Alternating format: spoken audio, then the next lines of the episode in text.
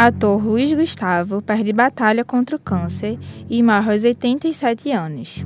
Bruno Covas morre aos 41 anos após luta contra o câncer. Morre o ator Kaique de Luna de Zorra Total, que lutava contra o câncer.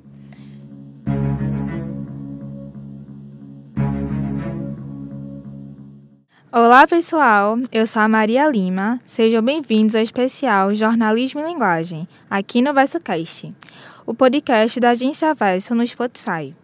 Neste primeiro episódio, vamos abordar a utilização pelos veículos de comunicação de palavras e expressões ligadas a conflitos e combates, como batalha, luta, guerreiro ou guerreira, para se referir aos pacientes com câncer ou a pessoas que morreram em decorrência da doença. Para contextualizar e debater essa temática, vamos ao longo do VersoCast conversar com a jornalista e setorista de saúde do Jornal do Comércio, Cíntia Leite. Oi! Então, quero primeiramente agradecer. É um prazer estar aqui com todos vocês falando sobre um tema super importante. Vamos ouvir também a jornalista e pesquisadora da área da comunicação, Mônica Fontana. Bom dia, boa tarde, boa noite a todas as pessoas que estão nos ouvindo. Olá, Maria Lima, agradeço muito o convite para participar. Olá, Cíntia, Maria Paula e Dr. Glauber Leitão. A advogada e criadora do perfil no Instagram Lenço do Dia, Maria Paula. Olá, eu sou Maria Paula Bandeira, tenho 35 anos, sou advogada, sou entusiasta da vivência do momento presente e convivo com câncer de mama metastático. E o médico oncologista que acompanha a Maria Paula durante seu tratamento, Glauber Leitão. Olá a todos, meu nome é Glauber Leitão, eu sou médico, oncologista clínico, é, tive especialização, minha formação, residência médica foi no Instituto Nacional do Câncer. Atualmente desenvolvo minhas atividades no Hospital das Clínicas da Universidade Federal de Pernambuco.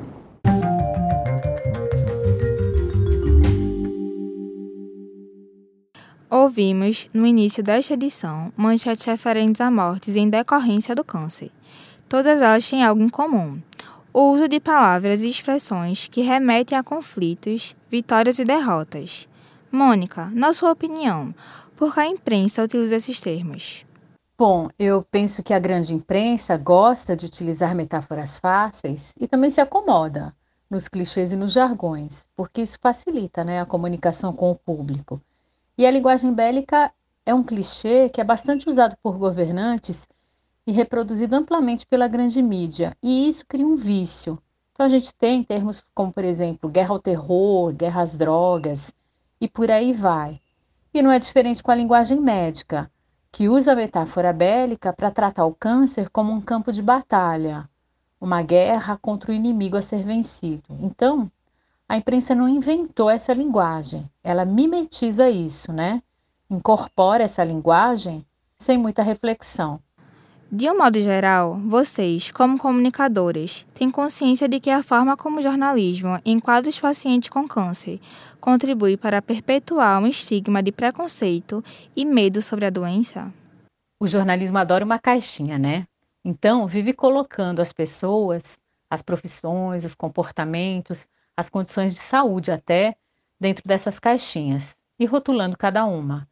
Então, sim, Penso que a forma como o jornalismo trata o paciente com câncer e, de forma geral, a doença, com essas metáforas de guerra, por exemplo, os profissionais estão na linha de frente, o paciente vive em luta, os tratamentos são um arsenal. Tudo isso contribui para criar uma ideia de perigo, e essa ideia de perigo ajuda a perpetuar o medo sobre a doença. As pessoas são acostumadas a falar, mas que terminam sem entender o que é que está por trás daquela palavra. E quando nós estamos pensando no jornalismo em saúde, quando nós estamos falando sobre a comunicação em saúde, é bem importante na posição de jornalista, de comunicador, a gente refletir um pouco sobre essas palavras. E você já ouviu alguma situação de crítica pelo uso de palavras e expressões como essas? Como jornalista, que cuidados deve tomar? Podem até me perguntar: ah, mas você nunca usou luta, você nunca usou a palavra guerra para se referir a pessoas em tratamento para doenças crônicas? Sim, certamente sim, já usei. A gente já usou, já usei em título, já usei no corpo de uma matéria é, mas com o amadurecimento, né, ao longo da experiência, a gente percebe que não é a melhor forma de nós falarmos. Então, a partir do momento que a gente se coloca no lugar do outro, a gente tenta chegar perto daquele sentimento, daquela pessoa em tratamento para uma determinada doença, como câncer, é, certamente o texto ou a nossa fala vai chegar a uma forma mais adequada para poder é, se referir, para a gente falar aí nesse contexto. Concordo que os veículos de comunicação devem atualizar o uso de linguagem com relação ao câncer? Concordo sim, mas em primeiro lugar, é preciso que o jornalismo reconheça que essa linguagem bélica relacionada ao câncer não é positiva para informar sobre a doença sem reconhecer isso e sem estabelecer novos paradigmas editoriais para tratar desse assunto, não vai haver mudança.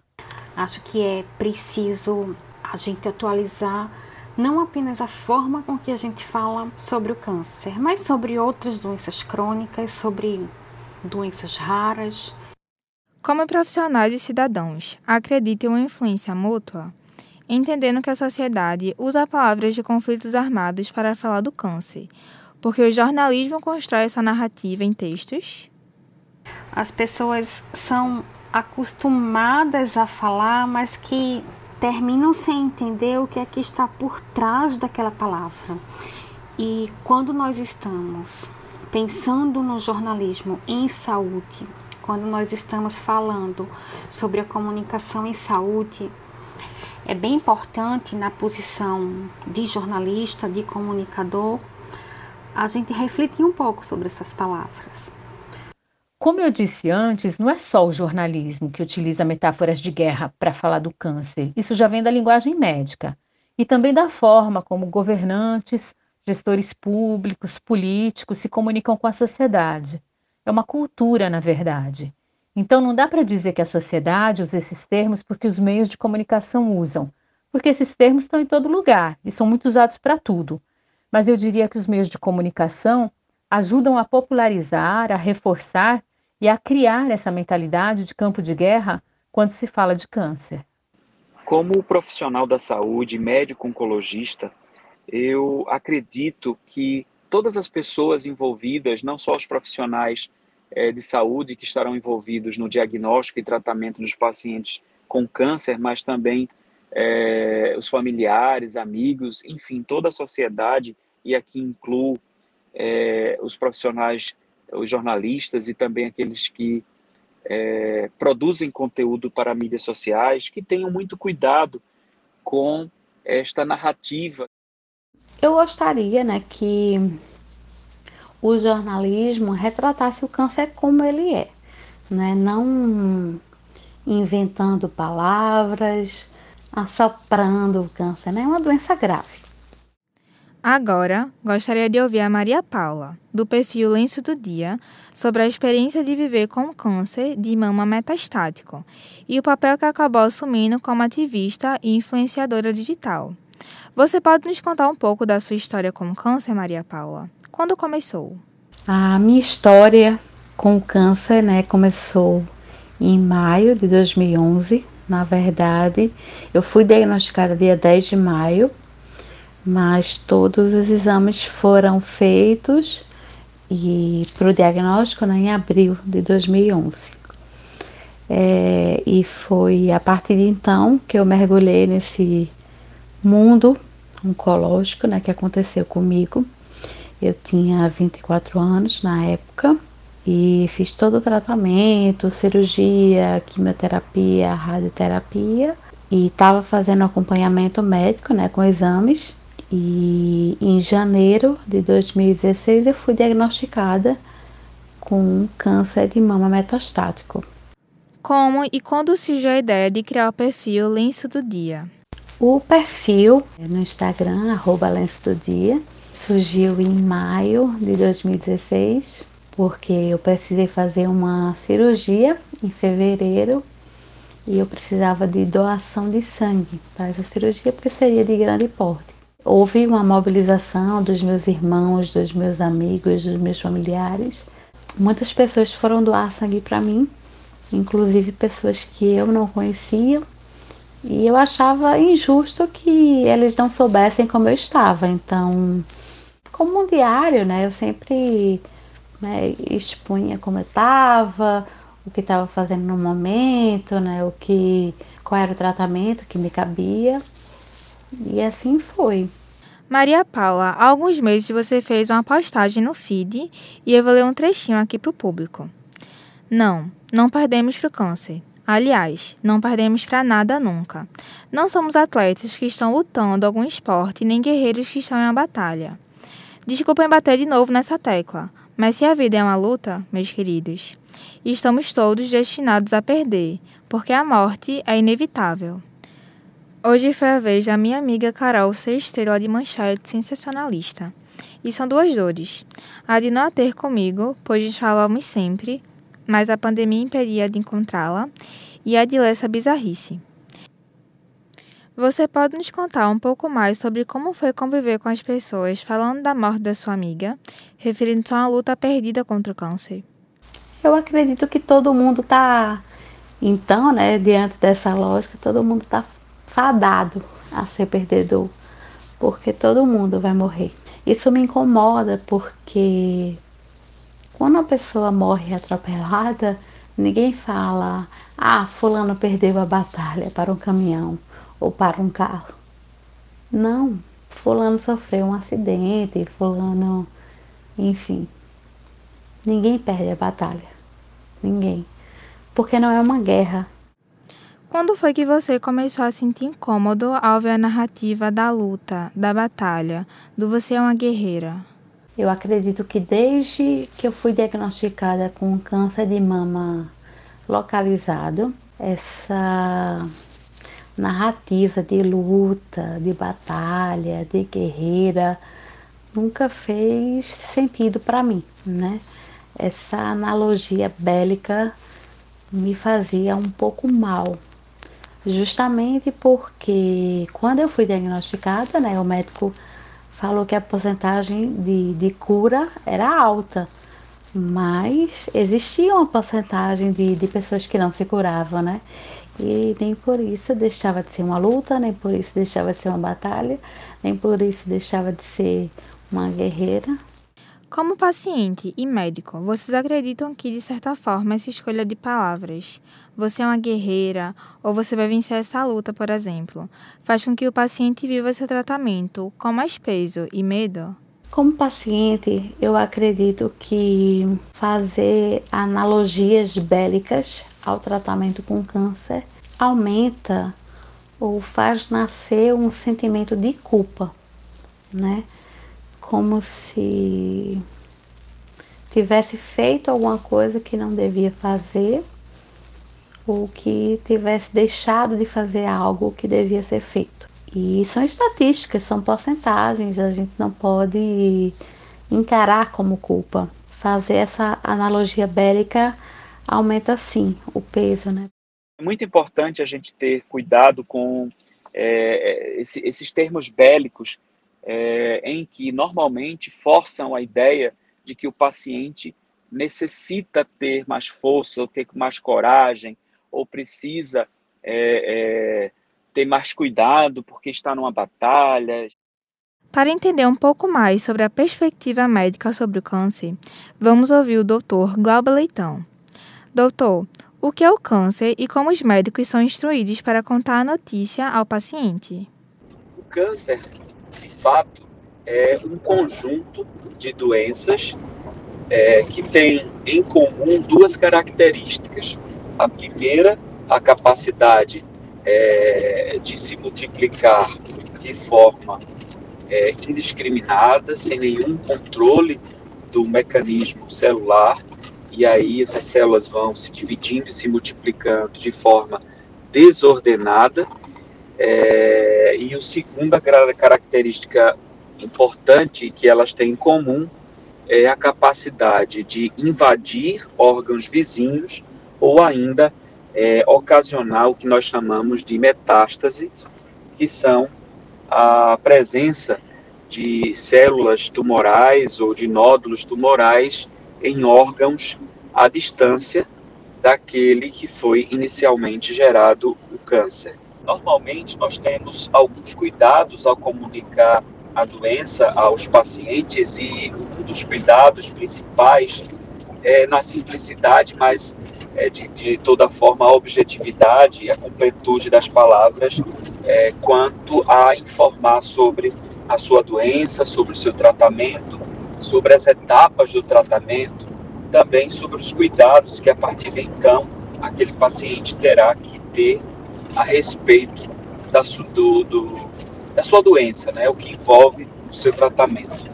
É, muitas vezes é, a gente é, é, perguntado, principalmente por familiares, é, sobre a questão do prognóstico, quanto tempo de vida, e tudo isso a gente tenta repartir uh, com o paciente e seus familiares a partir das informações que temos disponíveis da literatura médica, enfatizando sempre a questão estatística e de probabilidade de risco. E durante todo o tratamento, o paciente tende a ter um acompanhamento único do médico oncologista ou são acompanhados por vários profissionais? Durante o diagnóstico e tratamento, o paciente oncológico tende a ter uma equipe não multiprofissional, não só a equipe médica, em que ele vai receber não só os cuidados durante o diagnóstico e tratamento, mas também durante a fase de recuperação. É uma equipe que costuma ser multidisciplinar, como contando com o nutricionista, por exemplo, o psicólogo, mas também uma equipe médica, cirurgião oncológico, oncologista clínico, ou mais de um oncologista clínico. Mas normalmente essa equipe tem, ou esse paciente tem, aquele médico assistente com o qual ele terá um maior contato e que será o médico que conduzirá as tratativas, é, as decisões de tratamento. Você pode nos contar como funcionou o tratamento oncológico da Maria Paula?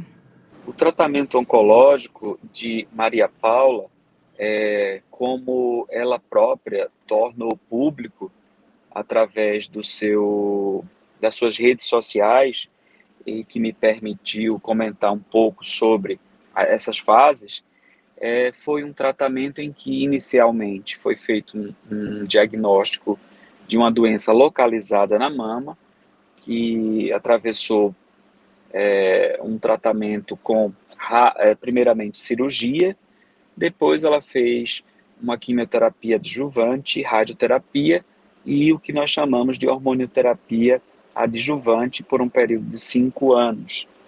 É, muito próximo de completar esses cinco anos, recebeu o diagnóstico de uma doença já metastática, o tumor, é, o câncer, havia acometido outras partes é, à distância, não é? E é, neste momento foi imperioso o tratamento é, sistêmico. Agora uma pergunta para vocês. Qual a maneira ideal de se referir a paciente com câncer? A maneira ideal é isso: pacientes com câncer, paciente oncológico. Do meu ponto de vista, a maneira ideal de se referir aos pacientes que enfrentam tratamento oncológico ou diagnóstico de câncer deve considerar é, a frequência da doença, desmistificando o câncer e colocando ele como uma doença comum, frequente, que tem tratamentos e que é, esses tratamentos visam, se não a cura da doença, o controle. Eu responderia que não tem um, um uma maneira única. Né? Existem várias maneiras.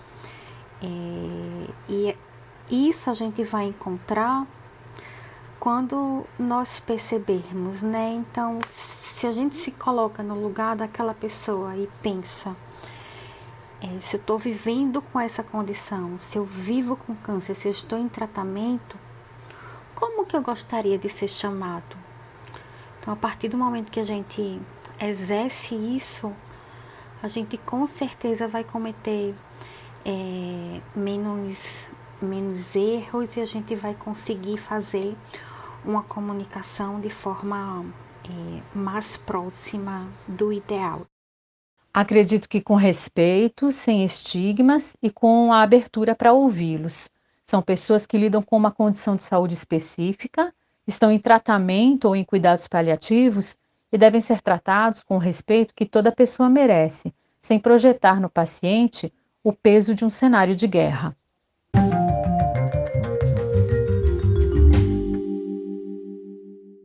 O papo está ótimo, mas estamos chegando ao fim da conversa sobre o uso inadequado de termos bélicos para se referir ao câncer. Esse foi o primeiro episódio da série Jornalismo e Linguagem do VersoCast.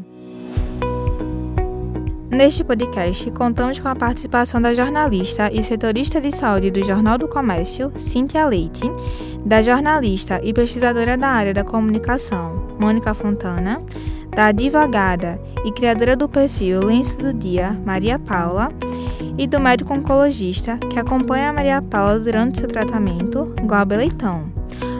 Agradeço a vocês pela presença.